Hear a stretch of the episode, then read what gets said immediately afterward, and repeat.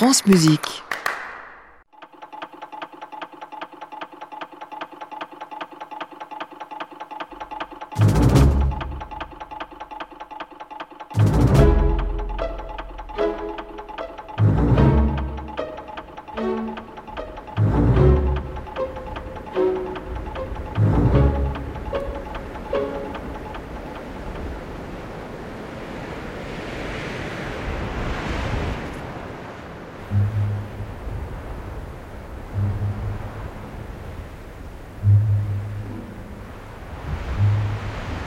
Sibelius, ce mur dans le silence, c'est comme si vous y étiez.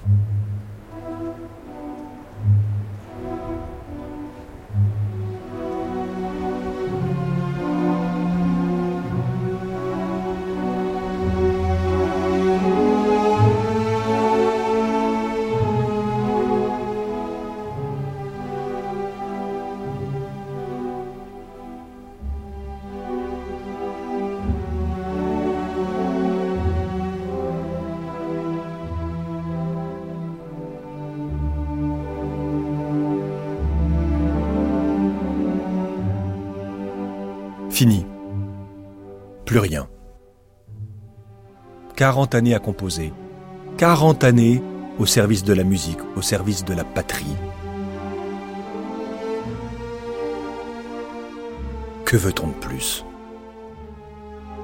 Qu'attend-on de moi au juste encore?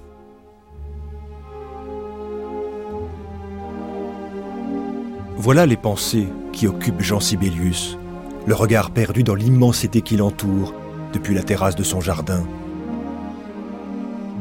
Au fond de lui, il sait très bien ce qu'on lui veut. On attend qu'il termine sa huitième symphonie.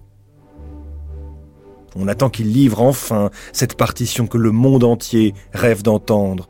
Musiciens, admirateurs, agents artistiques, tous le pressent de terminer cette œuvre.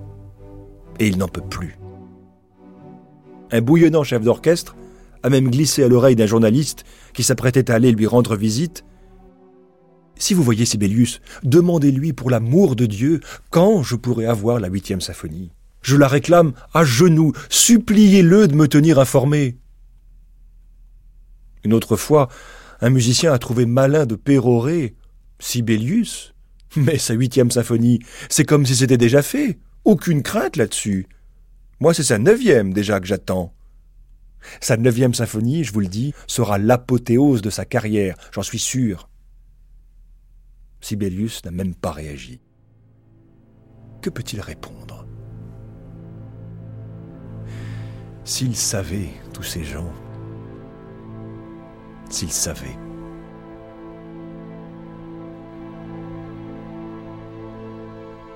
Nous sommes en septembre 1957. Jean Sibelius, plus grand compositeur de l'histoire de la Finlande, gloire internationale dont la musique est jouée dans le monde entier, arrive à la fin de sa vie. Il a déjà 91 ans. Dans quelques jours, le 20 septembre 1957 précisément, il emportera dans sa tombe le secret de sa huitième symphonie, cette fameuse, cette maudite huitième symphonie que le monde a attendue des années durant et qui a fait couler tellement d'encre. Avec lui, il emportera aussi le secret non résolu de son long silence, de ce qu'on a appelé le silence de Yervenpé. Il faut dire qu'il a cessé de composer 30 ans plus tôt, c'était à la fin des années 20, et il n'avait même pas 65 ans. Il a simplement posé sa plume.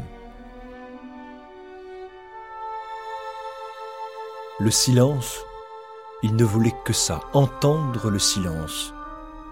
Et il n'a plus été capable d'en sortir. Près de 30 années.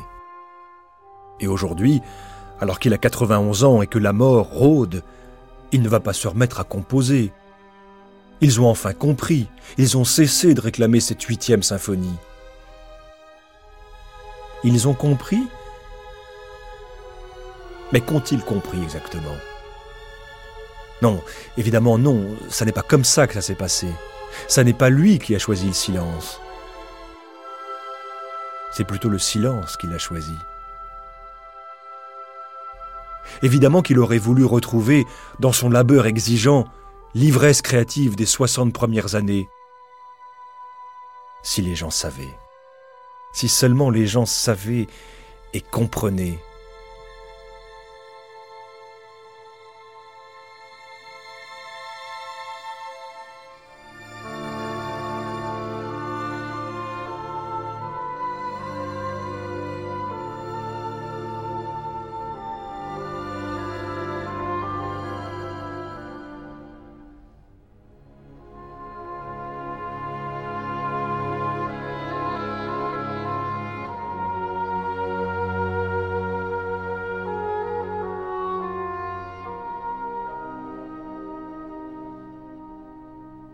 C'est au milieu des années 20 que tout a commencé, ou que tout a fini plutôt, que tout s'est tari progressivement, inexorablement. En fait, il n'existe pas de raison rationnelle à ce silence subi de Sibelius. Du haut de sa petite soixantaine, il se sentait fatigué, sa santé le quittait, trop de tabac et beaucoup trop d'alcool.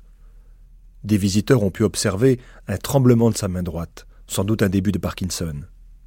Et puis, tout ce stress accumulé durant les années, la guerre, les voyages, et cette exigence terrible envers lui-même, une autocensure sans concession à l'égard de sa musique.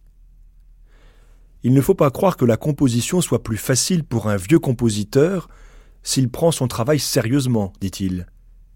Les exigences que l'on s'impose augmentent avec les années. Une plus grande assurance, donne des solutions indignes qui viennent trop aisément.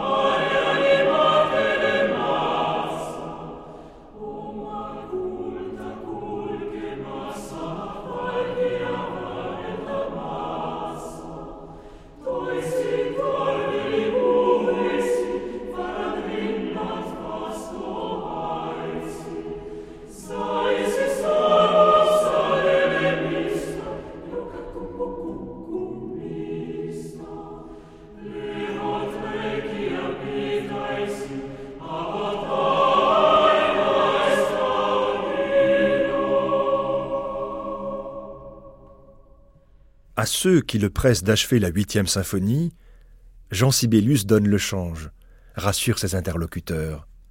La symphonie fait de grands progrès. Je dois la finir tant que je possède ma force mentale. Ici, je vis dans ma musique. Ou encore, un autre jour, la composition a été le guide de ma vie, et elle l'est encore. Mon travail exerce la même fascination sur moi que lorsque j'étais jeune. Il n'en est rien rien ne sort. Rien, en tout cas qu'il veuille montrer, faire entendre. Non. Jean Sibelius a envie de rester chez lui, en famille. De goûter un silence réparateur dans la nature.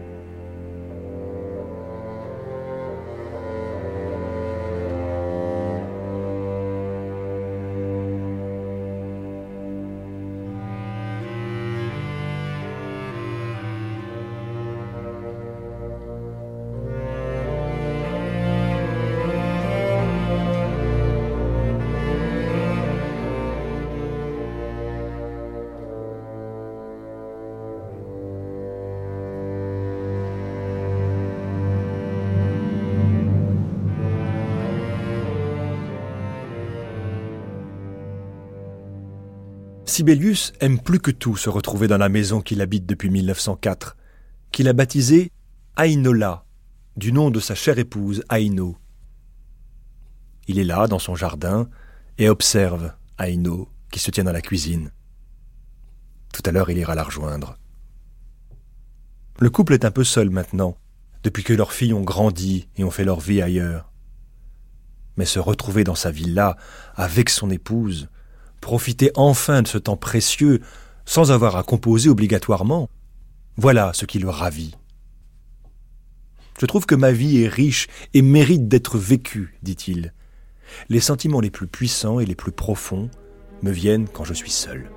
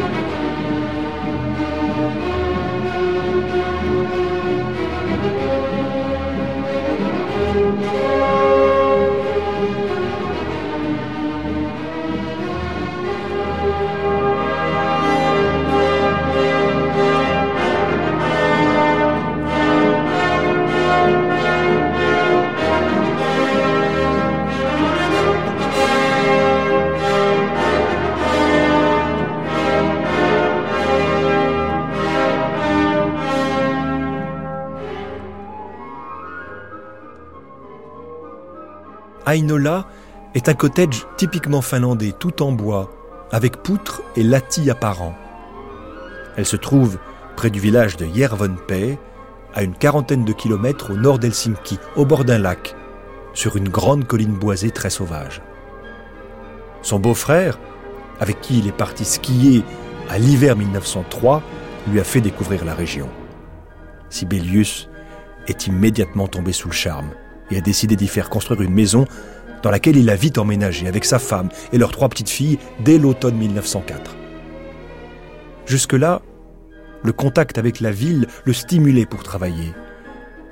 Mais Sibelius a d'emblée trouvé à Ainola une atmosphère propice à l'inspiration. Il y a composé entre autres sa troisième symphonie, son concerto pour violon,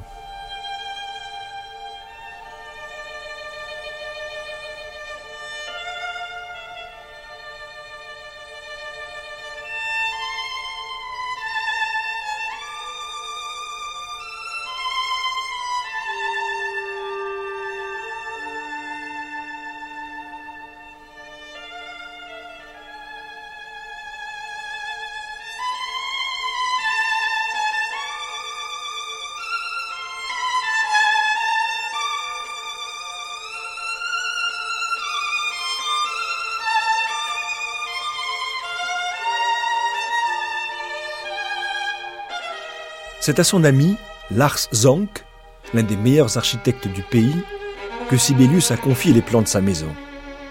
Au rez-de-chaussée, une grande baie apporte une lumière éblouissante à la salle à manger, ornée d'une superbe cheminée en faïence verte. Ma cheminée en fa majeur, comme il l'appelle. Pendant longtemps, le salon adjacent a été utilisé comme bureau personnel, et Sibelius y a fait installer le superbe piano Steinway dont on lui a fait cadeau en 1915 pour ses 50 ans. Les meubles sont sobres et le mobilier confortable, typique de la bourgeoisie finlandaise du début du siècle. Un peu plus loin, la vaste cuisine permet à Madame Sibelius de préparer à son mari, un fin gourmet, du canard sauvage qu'il adore, quand il ne rapporte pas lui-même des huîtres. Madame Sibelius n'a pas toujours accompagné son mari dans ses voyages. Passionnée d'horticulture, elle entretient un magnifique jardin au pied de la maison, et elle a même fait construire une serre, où les tomates, à 5 degrés du cercle polaire, parviennent doucement à maturité. bonheur simple, qui réconforte régulièrement Jean Sibelius au retour de ses tournées.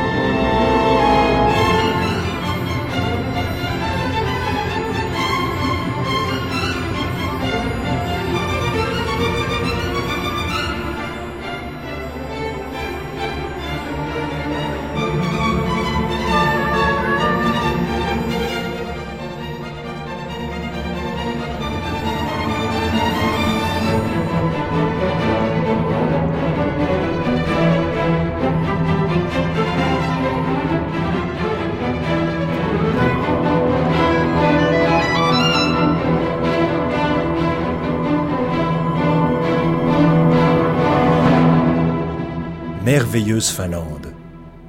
Quel magnifique et poétique pays nous avons, s'exclame-t-il dès qu'il rentre chez lui.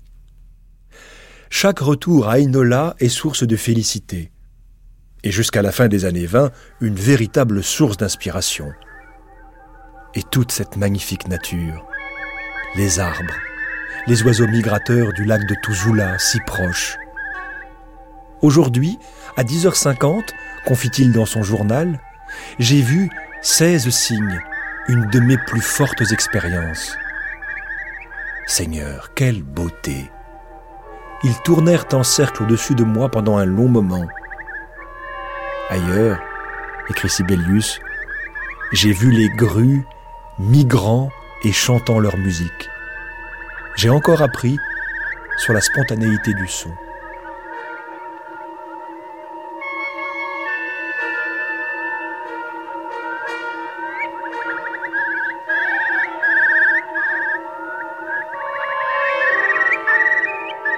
Je commence à entrevoir les sommets qu'il me sera probablement donné de gravir un jour. Mais je suis de nouveau dans l'abîme, écrit-il en 1914. C'est de ça que Jean Sibelius va vouloir sortir à tout prix. Sortir des abîmes de la création. Et se murer peu à peu dans un silence apaisé, dans la tranquillité ouatée de sa maison, la coquille intime qui a abrité tous ses secrets de compositeur. Écoute ta propre voix intérieure, note-t-il dans son journal, et va ton propre chemin, modeste mais sûr. Son propre chemin. Ou une autre musique. Une musique qu'il peut écouter plutôt. Être spectateur, oui spectateur de la nature.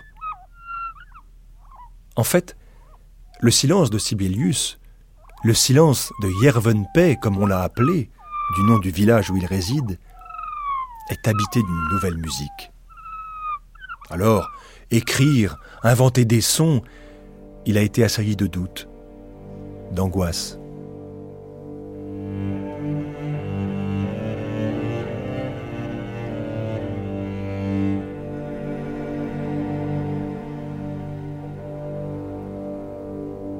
La retraite, par laquelle il va s'enfoncer peu à peu, est coupée de rares sorties. Un voyage en Allemagne en 1931, et puis un ultime concert en 1939 à Helsinki, où il dirigera un orchestre pour la dernière fois. Dès lors, impossible de le faire sortir, qu'on le laisse tranquille.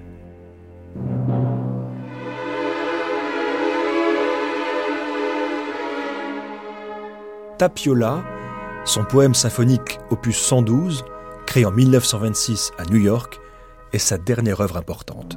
Une œuvre maîtresse, un absolu de son art.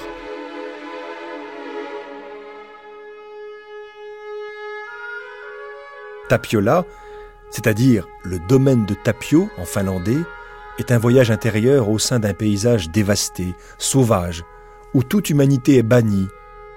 Un paysage où s'affrontent des forces naturelles, celles soulevées peut-être par le dieu de la forêt dans la mythologie finlandaise du Kalevala.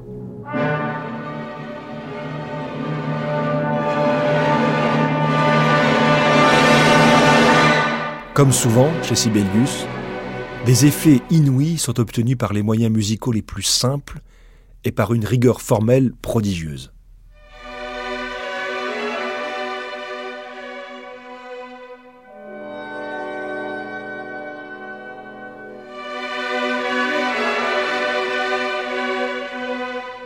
Tapiola est sa dernière grande œuvre avant le silence.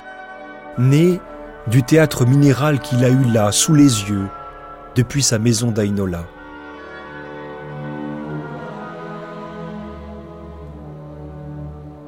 Souvent, Sibelius monte à l'étage de sa maison par le petit escalier qui part de la salle à manger. Là-haut, il passe devant sa chambre, rejoint son cabinet de travail et s'arrête devant la fenêtre.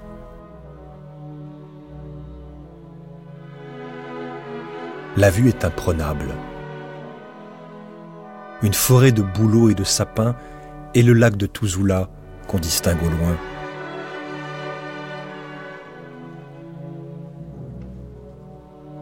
Les privilèges de la nuit nordique, tout comme l'hiver, le spectacle de la neige, lui offrent des moments incomparables.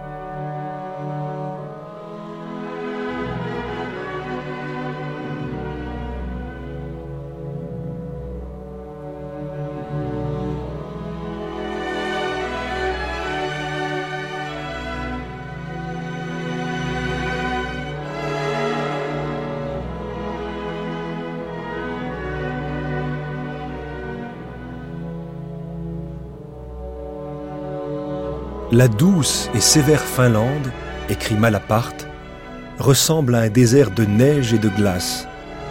C'est un pays aquatique aux cent mille lacs où l'odeur de la mer pénètre jusqu'aux profondeurs des plus lointaines forêts de Carélie et de Laponie, où l'on reconnaît le luisant de l'eau jusque dans les yeux bleus et gris des hommes et des animaux, jusque dans les gestes lents, concentrés, des gens qui cheminent dans les rues incendiées du feu éblouissant de la neige, ou se promènent les nuits d'été dans les allées des parcs, les yeux levés vers l'éclat vert-bleu d'eau suspendue au-dessus des toits, sous cet interminable jour sans aube ni coucher de soleil du blanc été nordique.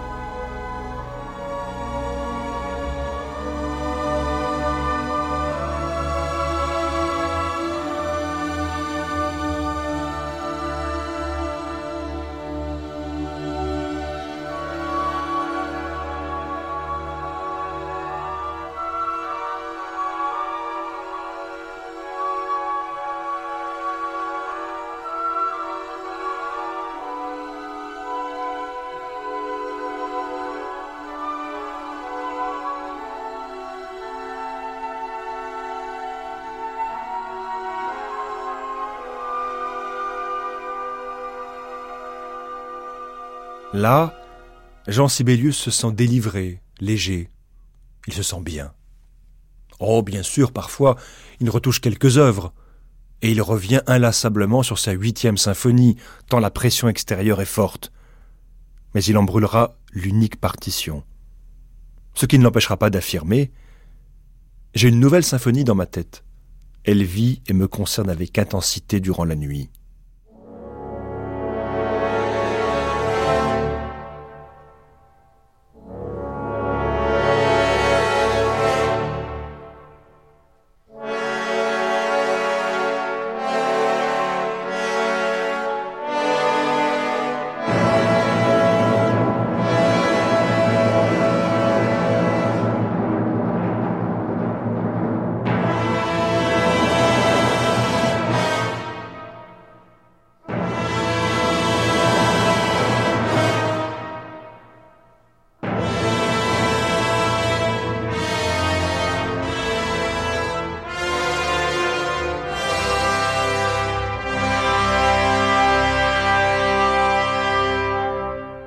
Comme partout ailleurs, la Seconde Guerre mondiale est terrible pour la Finlande.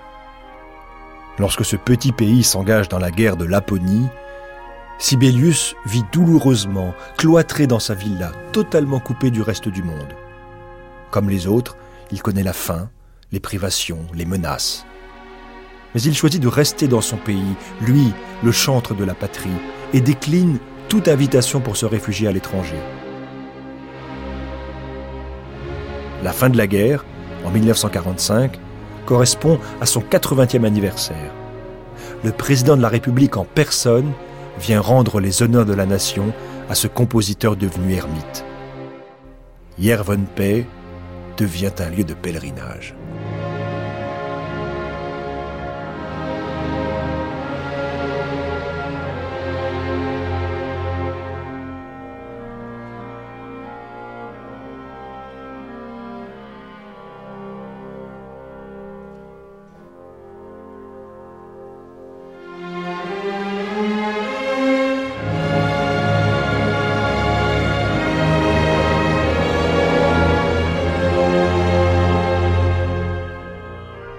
Tous les jours, tous Sibelius lit, se promène et ouvre avec gaieté les dizaines de lettres d'admirateurs venus du monde entier.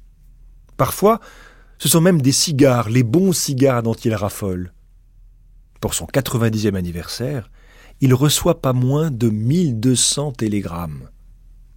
Curieux, cultivé, l'esprit en alerte, il invite des amis, donne quelques rares interviews, accueille ses filles, ses petits-enfants, et passe beaucoup de temps à écouter la TSF, y compris les enregistrements de ses propres symphonies, achevées des décennies plus tôt. Un certain Herbert von Karajan engage une correspondance avec lui.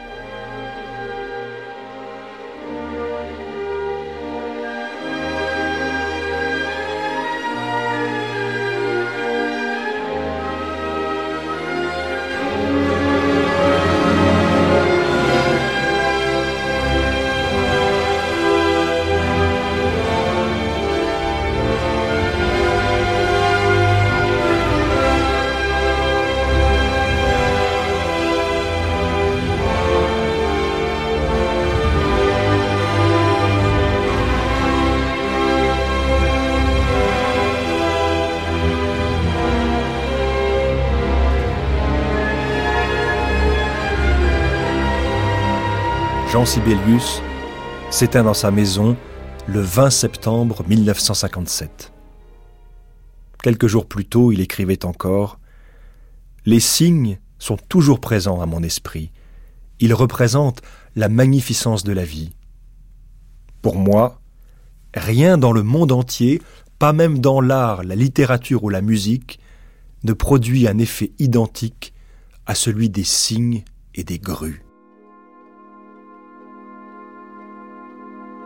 Il repose sous une simple dalle, dans le jardin, sous ces arbres tant aimés, sous le vol régulier des oiseaux migrateurs.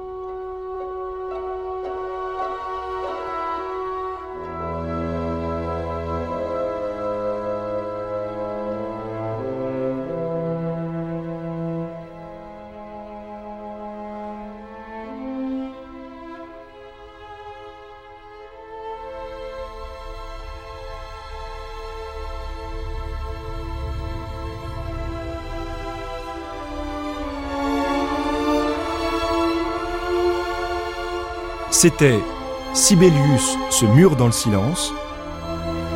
Réalisation de Géraldine Prutner avec Philippe Palares, Valérie Lavalard et Véronique Cardiles.